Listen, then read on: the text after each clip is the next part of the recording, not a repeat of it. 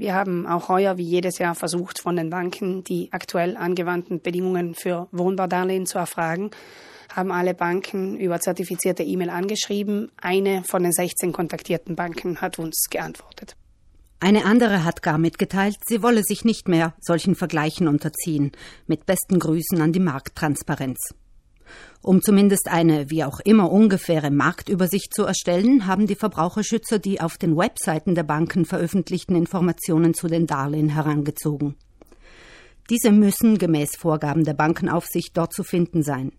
Doch dabei sind sie auf ein weiteres Hindernis gestoßen. Die Banken, insbesondere die lokalen, halten sich zwar an diese Pflicht, aber nur rein formell. Diese Informationen beziehen sich dann immer auf den schlechtestmöglichen Kunden, die schlechtestmögliche Kundin. Und der von uns festgestellte Marktdurchschnitt hat mit den realen Bedingungen in Südtirol, glaube ich, relativ wenig bis gar nichts zu tun. Eine aktuelle Erhebung des Sole Ventiquattrore, die offensichtlich keine Schwierigkeiten hatten, an die Zahlen zu kommen, zeigt einen Marktdurchschnitt bei den Fixzinsen von 1,04 Prozent Nominalzins. Wenn ich die von uns erhobenen Nominalzinse bei den fixverzinsten Darlehen vergleiche, dann komme ich auf 4,031 Prozent im Durchschnitt. Das hieße also, dass in Südtirol die Wohnbaudarlehen viermal so teuer sind wie im Rest von Italien. Und das ist absolut nicht möglich. Also wieder nichts mit einem realistischen Gesamtüberblick zum Vergleichen. Doch zumindest ein paar Anhaltspunkte hat die Recherche der Verbraucherzentrale ergeben für all jene, die vor der Frage stehen, welches Wohnbaudarlehen das passende für sie ist. In unserem Vergleich haben wir festgestellt, dass die Informationsblätter der großen nationalen Banken, vor allem jener, die viel online operieren, doch relativ nahe an den effektiv praktizierten Konditionen sind. Das heißt, von dort habe ich eine erste Idee, was gibt der Markt derzeit her.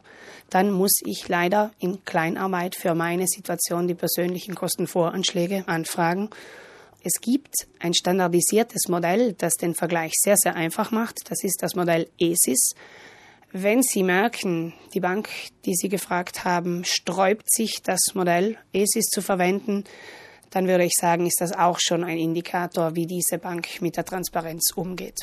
Das Formblatt ESIS, das den Vergleich zwischen verschiedenen Angeboten vereinfacht, ist vorgesehen durch einen europäischen Verhaltenskodex, dem fast alle Banken beigetreten sind. Einen Schlussstrich unter die leidige Angelegenheit ziehen könnte ein offizieller Vergleichrechner, ähnlich wie der bereits existierende für Autoversicherungen. Ob und wann es einen solchen auch für Darlehen geben wird, ist offen. Wer momentan auf der Suche nach dem passenden Wohnbaudarlehen ist, sollte eines bedenken.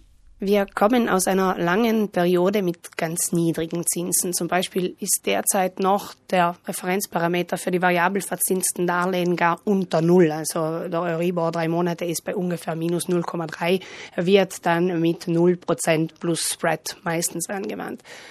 Es sieht jedoch derzeit so aus, oder zumindest steht es vage im Raum, dass eventuell das Zinsniveau wieder etwas angezogen werden könnte. Das heißt dann wiederum, dass der Fixzinssatz nicht außer Acht zu lassen ist. Also wer sich jetzt aufmacht, ein Darlehen auszusuchen, der tut unserer Meinung nach gut daran, den Fixzinssatz nicht komplett gleich auszuschließen. Den Vergleich zwischen Darlehen mit festem und variablem Zinssatz veranschaulicht die Verbraucherzentrale an einem Beispiel. Wir haben nachgeschaut, was muss ich an Rate rückerstatten, wenn ich 100.000 Euro für zehn Jahre aufleihen möchte.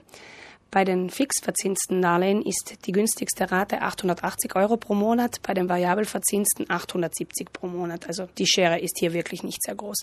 Der Unterschied zwischen billig und teuer allerdings war riesig, denn die teuerste Rate beim fixen Darlehen war 1135 Euro und die teuerste Rate bei dem variablen Darlehen war 1105 Euro. Also ich habe bei beiden Darlehensarten einen Unterschied von mehreren hundert Euro.